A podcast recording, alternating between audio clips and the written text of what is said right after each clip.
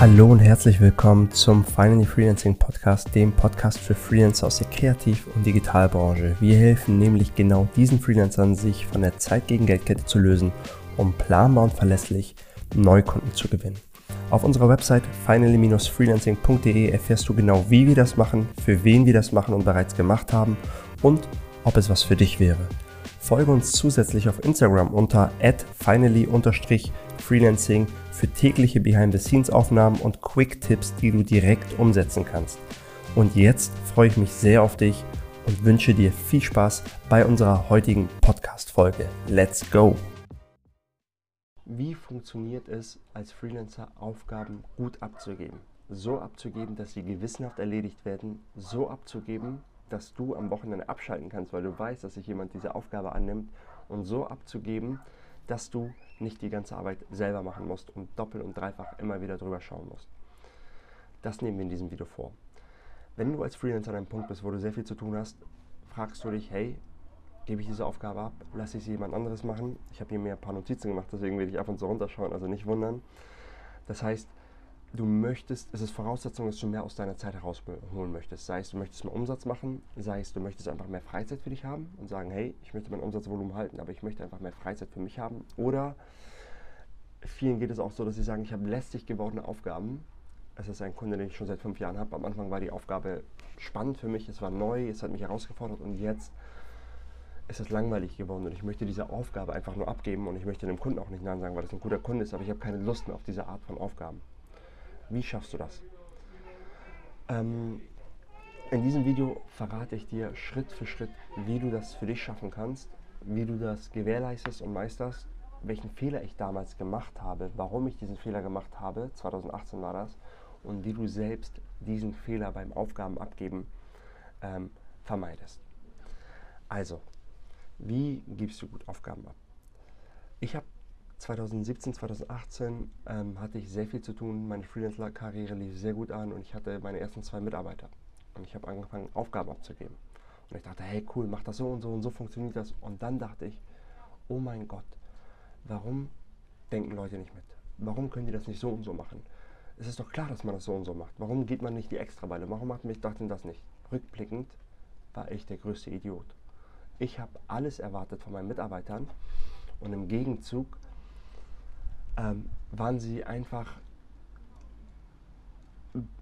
blind. Also sie wussten nicht, wohin sie laufen sollten, denn ich habe denen nicht gesagt, wohin sie laufen sollen. Ich habe nicht gesagt, wie ich prüfe, was ich erwarte, was, was gelb, wobei es gelbe Karten gibt, was, äh, ähm, wie man eine Regel bricht, wie man eine Regel nicht bricht. All diese Dinge habe ich falsch gemacht. Das heißt, ich habe Leute reingeholt und meinte, ja, mach das mal eben. Äh, okay, und die wollten mich nicht enttäuschen, haben einfach losgelegt und wussten dann nicht so richtig. Es gab konstant Missverständnisse und ich, ähm, ja, habe dann irgendwann gesagt, hey, wenn man es richtig machen will, muss man selber machen und es lief sehr, sehr viel falsch. Heute, ganz, ganz wichtig, Expectation Setting. Erwarte nicht, wenn du jemanden reinholst, dass er vom ersten Tag auf produktiv mitarbeitet. Du bist Freelancer. Ich weiß, du musst auf deine Zeit achten und auch auf dein Geld achten. Aber ein Mitarbeiter ist in erster Linie, oder jemand, den du reinholst, auch ein Freelancer, ist in erster Linie ein Investment. Du investierst erstmal rein, bis diese Person anfängt, produktiv mitzuarbeiten. Und am Anfang musst du mehr Zeit reinstecken, als du herausbekommst auch. Das heißt, du investierst Geld, steckst mehr Zeit rein, als du herausbekommst, als dir abgenommen wird. Das war mir damals nicht klar. Ich dachte, warum nehmen sie mir nicht sofort alles ab? Und das muss dir jetzt klar sein. Wenn du jetzt für eine Aufgabe fünf Stunden brauchst, wirst du für diese Aufgabe, wenn du einen Mitarbeiter hast, zehn Stunden brauchen, um das den Mitarbeiter zu erklären. Und dann ist es nicht damit getan, dass der Mitarbeiter das genauso wie du macht. Es ist ein Prozess, dahin zu kommen. Aber wenn du dich diesen Prozess annimmst und wenn du das richtig machst, dann wird dir diese Sache einen langfristigen Return on Investment auf deine Selbstständigkeit zahlen. Auf welche Dinge musst du achten? Erst einmal definiere dein Ziel kristallklar und definiere es so, dass es ein Ziel erreicht und ein Ziel nicht erreicht Status geben kann. Anhand von KPIs, anhand von Zahlen, mache dir genaue Gedanken darüber. Ähm, beziehe die Person mit ein und beschreibe, wie das Ergebnis aussieht. Sag, das ist die Aufgabe, die ich immer mache, das ist das Ergebnis, das ich immer rausbekomme und von dir erwarte ich folgendes Ergebnis. Definiere genau, was für ein Ergebnis du erwartest. Dann musst du eine genaue Anleitung schreiben zu der Aufgabe, die du machst. Das heißt, du darfst deine Aufgabe einfach nicht mehr so machen. Wenn du das nächste Mal deine Aufgabe machst, machst du eine Anleitung dabei und schaust Schritt für Schritt, schreibst du runter, was du in diesen Schritten machst.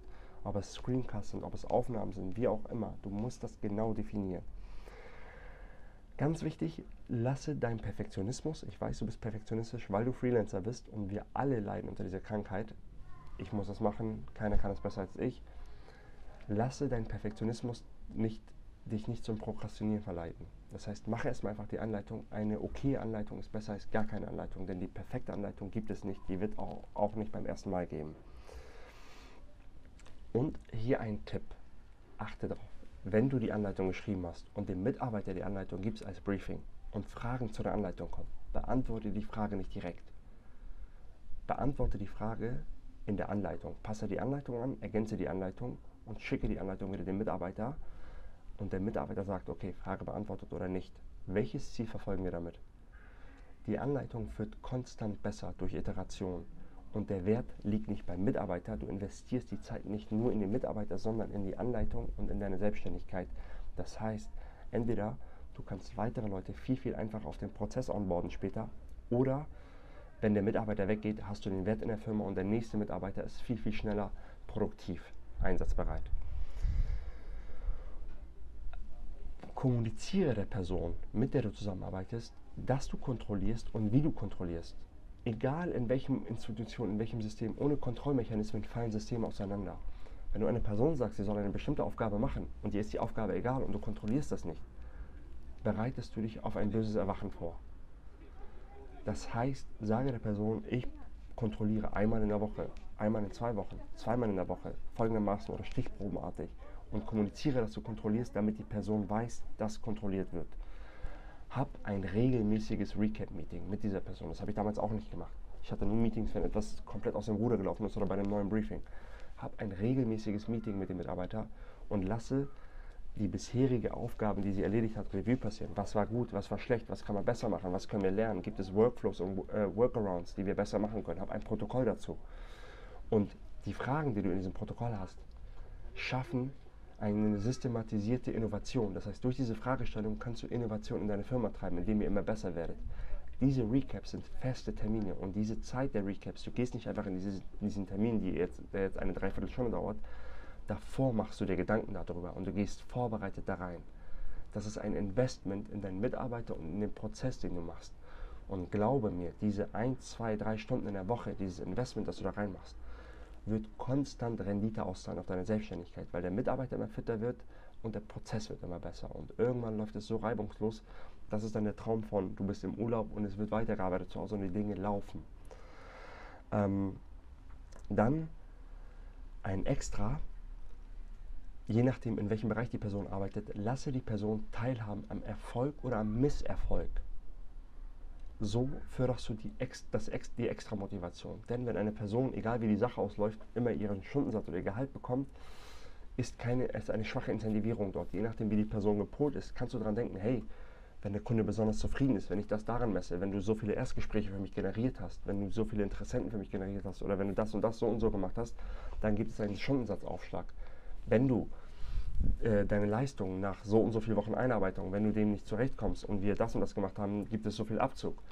Du musst das halt besprechen, das muss äh, mit der Person definiert sein, aber das ist ein sehr, sehr, kann ein sehr, sehr starker Motivator sein und eine sehr starke Incentivierung für den Mitarbeiter, dass er ganz anders bei dir mitwirkt, weil er selbst ähm, das äh, zu spüren bekommt, ob er gut war oder ob er schlecht war. Äh, ganz wichtig, du musst natürlich auch definieren, warum er schlecht war und was er besser machen kann, um das zu vermeiden. Das ist ganz wichtig. Also man muss, er muss das nachvollziehen können, deine Entscheidung und deine Handlung. Und es gibt kein Ende. Denke nicht dran, so, fertig eingearbeitet, ich muss nichts mehr machen. Du musst vielleicht mit der Zeit weniger machen, aber der Prozess ob, äh, verbessert sich konstant. Der Prozess muss konstant angepasst werden, weil du auch in deiner Selbstständigkeit vielleicht neue Kunden hast, neue Prozesse hast und mit der Zeit wird dein Prozess immer besser, mit der Zeit wird dein Prozess immer weiter angepasst. Also hab diesen Termin wirklich fix bei dir drinne und denke nicht, irgendwann ist es vorbei. Aber, Gegenfrage, ich hätte viel lieber ein zwei oder drei Stunden in der Woche Investment, anstatt 20 Stunden in der Woche eine lästige Aufgabe zu machen. wenn ich den dann damit erfolgreich abgebe und der, die Person, die irgendwann vielleicht besser macht als ich und ich somit meinen Stundensatz hebeln kann und zufriedenere Kunden habe. Also denke lieber so rum und denke unternehmerisch. Wenn du derzeit Freelancer bist und irgendwo feststeckst ähm, in deiner Freelance-Tätigkeit, weil du zu viel zu tun hast, weil du einfach nicht weißt, wie du wachsen kannst, oder du bist vielleicht schon mal am Abgeben gescheitert und denkst, egal, wenn ich das anderen gebe, die machen das nicht. Machen das nicht. Ich habe schon mit so vielen Freelancern geredet, die in dieser Position waren und die sagen, ich muss es halt selbst machen. Ich war selbst so einer und diesen negativen Glaubenssatz hast und einfach nicht weißt, hey, wie funktioniert das richtige Abgeben? Wie kann ich das machen? Dann lässt du sehr, sehr viel Potenzial auf der Strecke. Denn damit kannst du mit mehr Zeit, äh, mit weniger Zeit mehr verdienen. Und das ist wirklich Systeme schaffen. Das ist wirklich in den Urlaub gehen und nicht Angst davor haben, hey, drei Wochen Urlaub kosten mich nicht nur den Urlaub, sondern auch die drei Wochen, die ich nicht in Rechnung stellen kann und die drei Wochen, die ich keine Stunden arbeiten kann, sondern du hast Leute, die für dich arbeiten. Wenn du daran interessiert bist, wie das für dich aussehen kann und wie du darin noch dein Potenzial ausschöpfen kannst als Freelancer, dann stell mir gerne einen Termin rein. Wir können gerne sprechen über deine Selbstständigkeit. Ich berate gerade einige Freelancer, die fortgeschritten sind in ihrer Selbstständigkeit in dieser äh, an dieser Schwelle dazu sind, zu einem Freelancer zu werden, der auch Dinge abgibt und äh, der seinen Stundensatz damit so weiter hebelt und mehr Freizeit für sich hat. Und wir erzielen schon tolle Ergebnisse. Wenn du das auch für dich möchtest, stell mir gerne einen Termin rein. Ich hoffe, du konntest diesem Video was abgewinnen. Mein Name ist Maron von der Finany Freelancing Beratung und danke fürs Einschalten. Wenn du es bis hierhin geschafft hast, gehe ich davon aus, dass dir die heutige Episode gefallen hat. Bewerte uns bitte auf iTunes, Spotify oder dem Medium, auf dem du diesen Podcast gerade hörst. Teile diese Folge auch gerne mit einer Person, die genau diese Message gerade braucht. Auf finally-freelancing.de slash Termin beschreibe ich genau meine 3-Schritte-Strategie für einen effektiven Stundensatz von bis zu 500 Euro als Freelancer. Schau dir das Video an und implementiere diese Methoden schon heute in deine Selbstständigkeit. Ich wünsche dir einen schönen Tag und freue mich, wenn du das nächste Mal einschaltest beim Finally Freelancing Podcast.